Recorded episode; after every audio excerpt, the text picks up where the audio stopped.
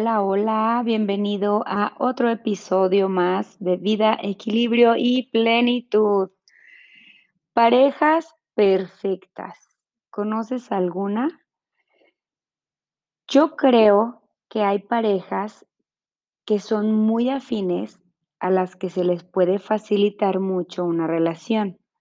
Sin embargo, yo, yo, Gabriela Mata, que acuérdense que solo son mis creencias y mis opiniones, yo no creo en las parejas perfectas, y menos ahorita con las redes sociales, que es mucho en lo que nos basamos como para ver la vida de alguien más. Yo creo que esa es información muy, muy filtrada como para nosotros poder pensar que en realidad así es la vida de alguien. Ni tan mal, porque hay gente que de veras lo utiliza como, como un espacio de terapia donde dices, pobre, ¿no? Qué vida tan pesada lleva, ni tan perfecta como otras, ¿sí?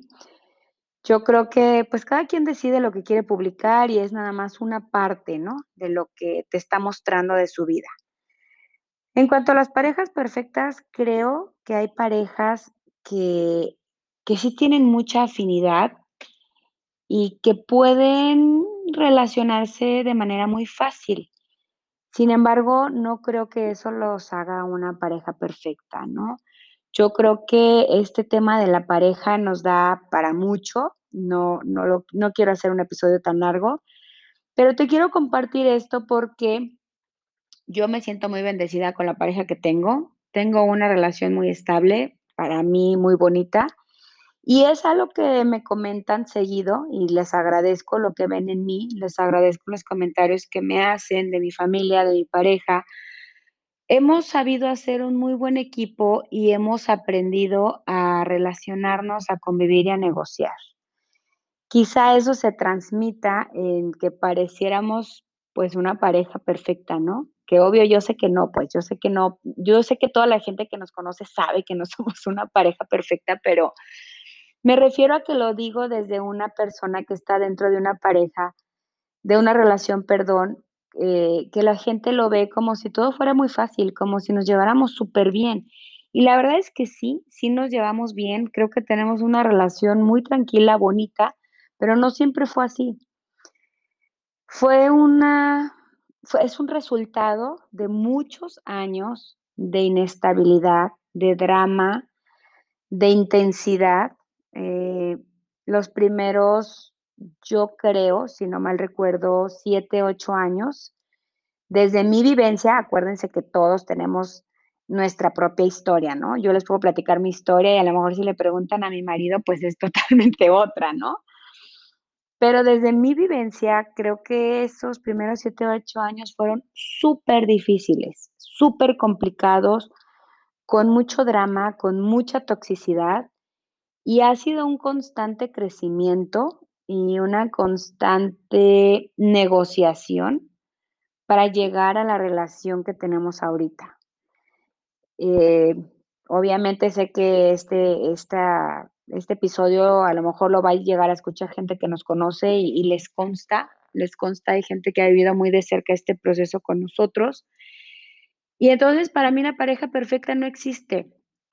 Yo creo que existen parejas que luchan y que se comprometen para que las cosas se den, para que las cosas resulten. Ojo, no quiero sonar como que todas las parejas a fuerzas tienen que funcionar y que si no funcionan es porque no se comprometieron o porque no le echaron ganas, ¿no? Obviamente hay sus excepciones, pero hablando del tema de las parejas que pareciera que todo está fácil, yo te puedo afirmar, porque conozco varias, que no es así, que la mayoría de las parejas que llegan a un punto de estabilidad y donde las cosas puede que se empiecen a dar de manera más fácil, es porque pasamos procesos intensos y es porque tuvimos que llegar quizás a tocar fondos que no nos dieron otra opción más que o le sigues, pero ya para bien, o mejor ya no.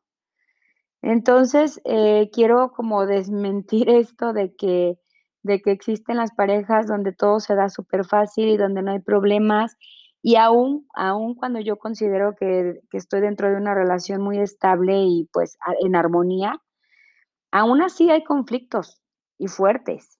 La diferencia que yo veo es que en mi experiencia, para mí, la separación nunca ha sido una opción. Que sí he tenido ganas, claro, miles, y yo creo que él más, porque hemos platicado y no es un no es un secreto entre los 2 ni entre la gente que nos rodea, lo hemos compartido, que en esta relación yo creo que la persona más tóxica era yo. Yo vengo de una familia muy muy inestable, no sé qué nombre describir, porque sé que mi familia puede llegar a escuchar esto, pero sí vengo de una familia donde hay conflictos emocionales muy fuertes. Entonces, yo crecí en un ambiente de mucho drama y de mucha toxicidad, y aprendí a ser dramática, intensa y manipuladora hasta que lo aprendí, hasta que me di cuenta que no quería los resultados que yo veía, y entonces, pues, obviamente me tuve que hacer cargo y modificar muchísimas acciones, ¿no? Entonces, pero sí soy responsable de de que yo acepto que muchos de los problemas de los primeros años yo los provocaba. Obviamente, para un problema se necesitan 2, ¿no? Entonces, obviamente, pues, también cada uno, mi marido, pues, también trae su costalito, ¿no? Pero pero lo que hemos logrado hasta ahorita ha sido ha sido porque hemos tocado esos fondos, y ha sido una decisión de cada día, de cada día decidir estar. Yo escucho muchas parejas que no no forzosamente tienen que ser más jóvenes, nosotros vamos a cumplir ya cumplimos, bueno, estamos por vein casi 20 años de casados.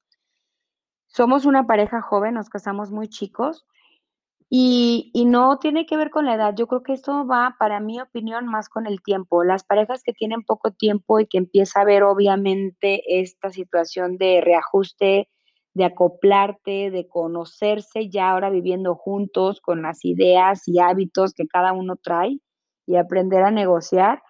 Obviamente, hay etapas en las que yo creo que sientes que te equivocaste, que dices: "¿Qué onda? O sea, este no es el que yo veía", o él dice: "No, esta no es la que yo veía".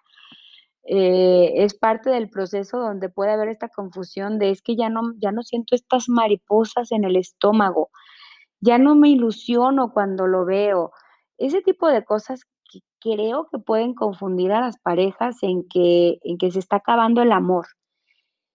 Yo soy de la idea de que el amor no se acaba, simplemente cambia.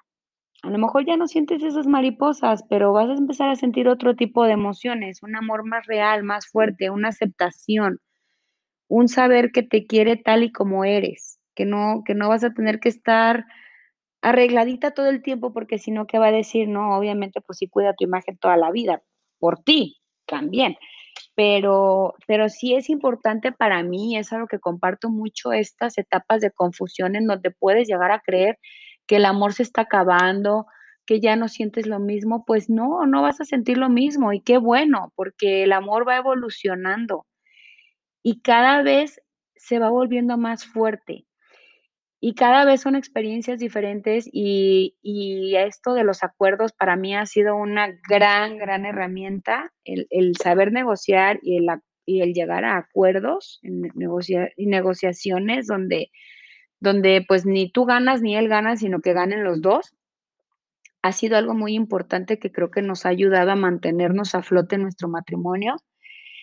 Hemos pasado por cosas que ni te imaginas. Sí hemos tocado fondos que nos han hecho tomar la decisión real de si esto si vamos a seguir, vamos a hacer que esto funcione. Entonces, como yo te comentaba, no era opción para mí la separación. Este, siempre era, pues, no sé, a ver cómo le vamos a hacer, a ver cómo le vamos a arreglar esto, no tengo idea de cómo, de cuánto nos lleve, pero nunca fue una opción que los 2 consideremos como como, pues, de primera instancia, ¿no? De estoy enojado, necesito tiempo y mejor nos separamos un tiempo, no, aunque como te decía, yo creo que más que a mí, él ha tenido más veces la posibilidad de tener las ganas, ¿no? De hacerlo, de decir: "Ya me voy de aquí y necesito un espacio". Sin embargo, los 2 tenemos el compromiso muy claro de que esto no iba a ser fácil, y de que entre más crecemos y y la pareja va evolucionando conforme después tienes hijos y son diferentes situaciones a resolver, y después los hijos son adolescentes y son otras situaciones que te van a confrontar con otras situaciones de llegar a nuevos acuerdos, Y en esas estamos ahorita, pero, pues, yo me imagino que cuando los hijos se casen y se vayan, o cuando hagan su vida, no forzosamente que se casen, sino cuando ya no estén con nosotros, nos vamos a enfrentar a diferentes retos. O sea, esto va a seguir, esto esto estos cambios y estos diferentes retos van a seguir toda la vida. Aquí lo importante no es cuántos años nos vaya a tomar o cuántos tiemp cuánto tiempo vayamos a durar, sino cuánto tiempo te está tomando el entender que el amor va a cambiar, que vas a sentir diferentes cosas, no quiere decir que se terminó, que sí es importante que lo cuides, que sí son importantes los detalles, pero que tu matrimonio o las pareja, eh, tu pareja, pues, no forzosamente matrimonio, sino con quien vivas, con quien estés compartiendo tu relación, va a durar el tiempo en el que los 2 tengan el compromiso y la decisión diaria de luchar por que esto funcione. Te repito, no quiere decir que las parejas que se divorciaron, se separaron, no lucharon, no se comprometieron. Obviamente, sí hay situaciones donde simplemente no son, no son compatibles, no hay ese mismo compromiso, cambiaron las expectativas, cambiaron los proyectos, no iban hacia el mismo lugar, no sé, pero en general creo que se puede con mucha disposición. Eh, no es fácil, pero, pues, si esto te sirve de algo, en mi experiencia, venimos de familias muy diferentes. Yo vengo de una familia donde se divorciaron cuando yo estaba muy chica, con mucho estrés, un divorcio muy caótico, muy dramático, muy tóxico. Y él viene de una familia ninguna familia es perfecta, obviamente, pero de una familia muy estable, donde están muy juntos, donde, pues, no ha habido tanto drama y tanta toxicidad o tanta intensidad como en la mía, ¿no? Entonces, este, aún así hemos podido, hemos podido llegar a acuerdos, hemos podido decir: "Bueno, esto me gusta de tu familia, esto me gusta de la mía, agarremos lo que sí nos gusta, dejemos lo que no nos gusta y, pues, con esto vamos a crear algo nuevo". Eso creo que es una decisión que entre más pronto puedan tomarla, más fácil se van a dar las cosas. No te estoy hablando desde lo que yo haga es lo que tiene que ser, solo te comparto lo que a mí me ha funcionado para que siendo una pareja joven, inmadura, sin estabilidad económica, cero, no teníamos dónde vivir, eh, dormíamos en la casa de sus papás o en la de mi mamá, dependiendo de dónde nos agarrara la noche, mientras encontrábamos dónde vivir, eh, que eso también generó, obviamente, mucho más estrés. Aún así, hoy estamos estables económicamente en una relación tranquila, en armonía, no es perfecta, pero sí es la relación y la familia que yo en algún momento soñé, sentirme así. Entonces, sí se puede, y te compartí en este episodio las cosas que creo que a mí me han funcionado. Espero que te sean de utilidad, que a ti te sirvan de algo, aunque sea una sola que te sirva, me doy por bien servida. Si me la pudieras compartir, me encantaría saber si este esta información te sirve de algo.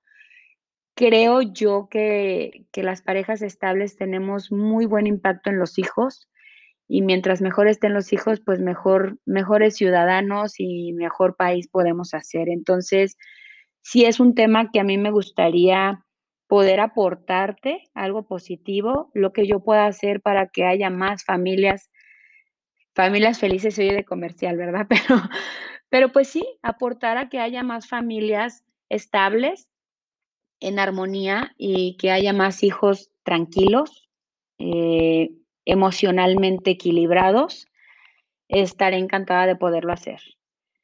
Esto es todo lo que te quería compartir. Si crees que esto te sea útil, eh, ayúdame a compartirlo, ayúdame a llegar a más gente que le pueda servir.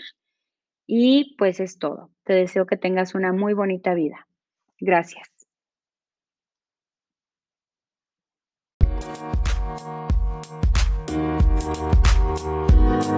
Música